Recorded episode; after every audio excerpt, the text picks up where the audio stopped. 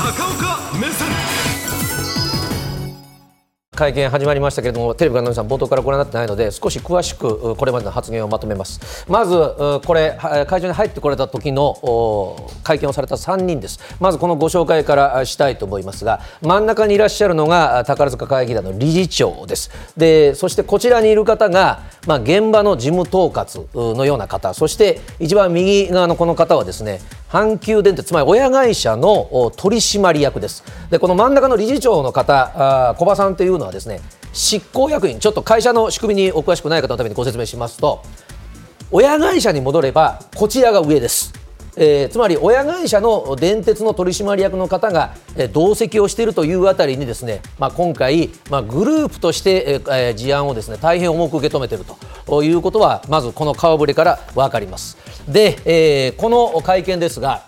今あお説明しましたように弁護士さんに頼んで、えー、調べてもらった弁護士さん9人だそうですが。ご遺族側の会見は現在も続いています。はい、あの東京で、えー、ご会見されているこの弁護士さん、えー、ちょっと確信の部分についても私はまとめます。つまり、えー、今日このご遺族側の代理人がおっしゃっていることですが、えー、歌劇団側が発表したこの内容については、えー、嫉妬つまり間違いである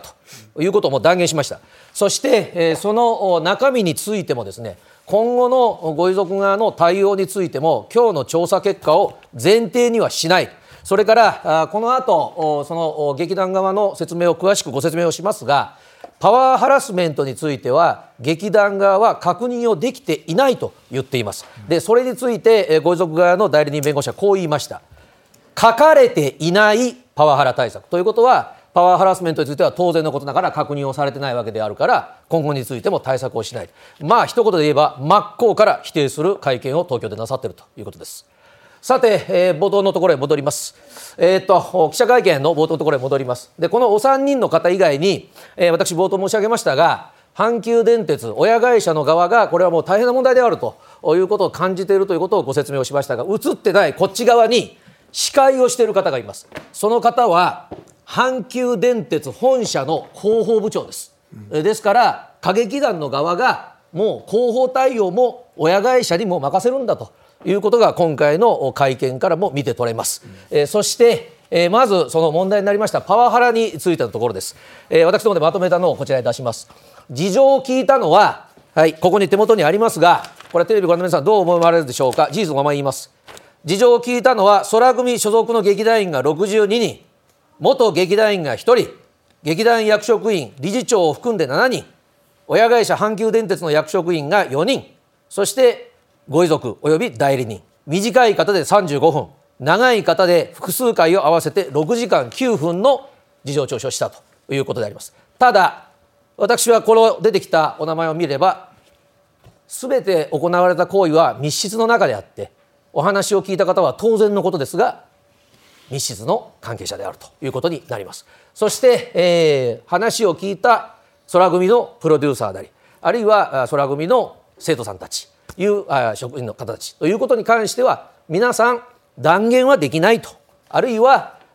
確信がないあるいは証拠がないという言い方であります。で、え文書に活字の形で強調されているのはいじめを行ったと言われる上級生は大丈夫よ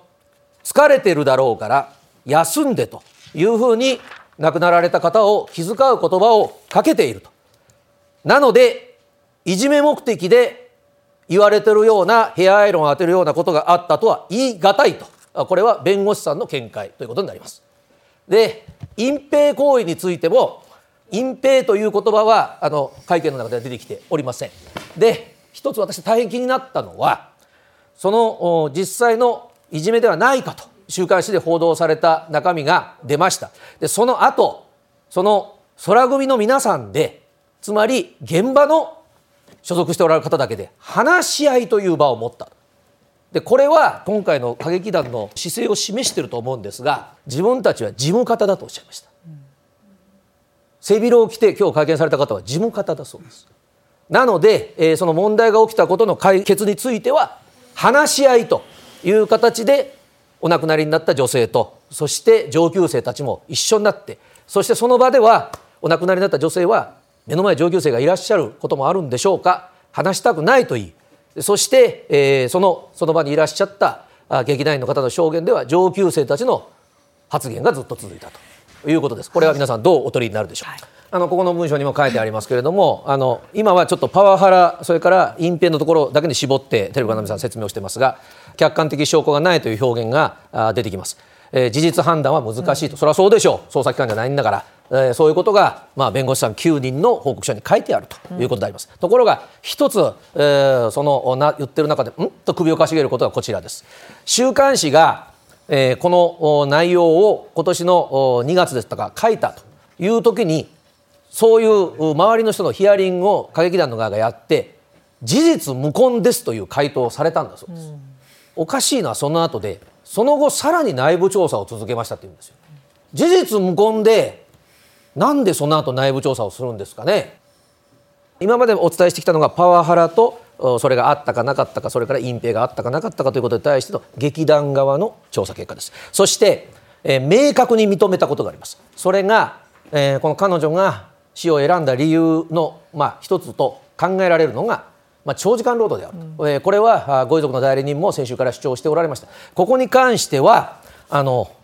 まあ、正直申し上げて物証があるんですね、うん、えー、これあの先週点でもご紹介をしました。これあの、えー、ご遺族の代理人の弁護士さんたちが、まあ、細かいところちょっと見えませんけども要はあのお亡くなりになった方の勤務してた時間の記録です。こういったことをご遺族の方が持っておられるということがありますのでそこについては、まあ、ある意味争わないと言いましょうか。えー、これは認めた。そして厚生労働省今日あのえー、被害者の方の弁護団の方々東京の厚労省のところから会見をされていると伺ってますが厚生労働省はちゃんとあの過労死だとかあるいはそのパワハラで亡くなられた方の一つのガイドラインを持っていてそこに強い心理的負荷心にかかる重荷ですねいうことをガイドラインがあってもうこれはちょっと抵触していたということは今日歌劇団側は認めております。そして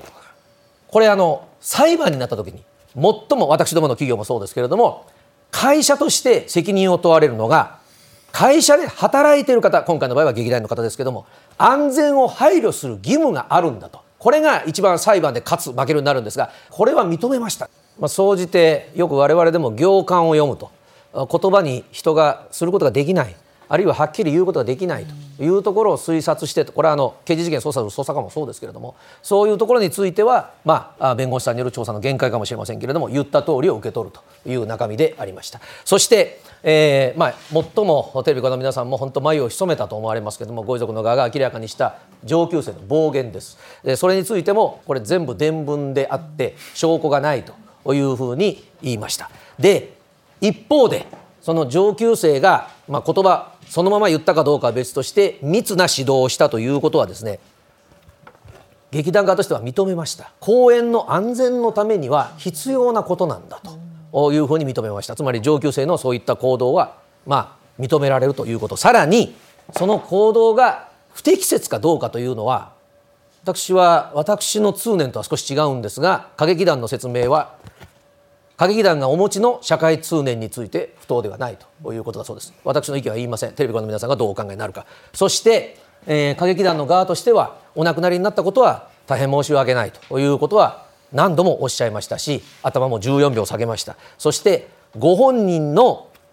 まあ、申し出があればというような言い方が何回かあったんですけれどもそういうことならばサポートができたかもしれないけどそれはできなかったということもお認めになりました。最後に、えーもう一度冒頭のところへ移してください。責任をどう取るかということです。で真ん中の理事長の方親会社阪急電鉄の執行役員の方ですがこの方は職を辞すということですので後のことはこの方はもうやらないということになります、えそして、えこちらの現場の担当の部長さんどうされるか分かりませんけれども長時間労働とスケジュールの見直しについては長々とたくさん資料を出されましたのでそれは手をつけていかれるんだろうということになります、えそして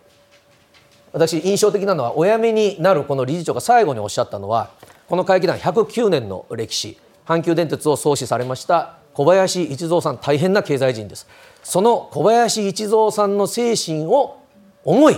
そしてもう一度いろんなことを立て直していくとおっしゃいました。しかしその前にやはり